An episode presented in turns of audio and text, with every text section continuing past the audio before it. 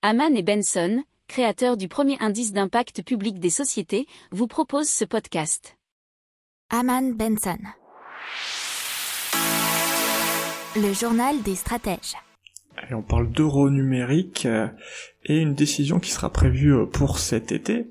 Euh, c'est suite à une, une grosse interrogation, un gros sondage qui avait été lancé par l'Europe il y a quelques mois. Et donc là, on a eu les réponses et selon Fabio Penetta, membre du directoire de la BCE, l'euro numérique ne sera un succès que s'il répond aux besoins et aux attentes des Européens, et notamment le respect de la protection des données et de la vie privée.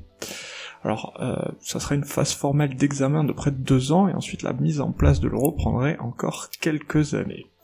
Alors, qu'est-ce qu'attendent les Européens de la confidentialité, de la sécurité, euh, le paiement d'un zone euro, l'absence de frais et pouvoir payer en dehors de l'Internet Un euro numérique renforcerait la confidentialité des paiements euh, numériques, dit notamment Monsieur Penetta.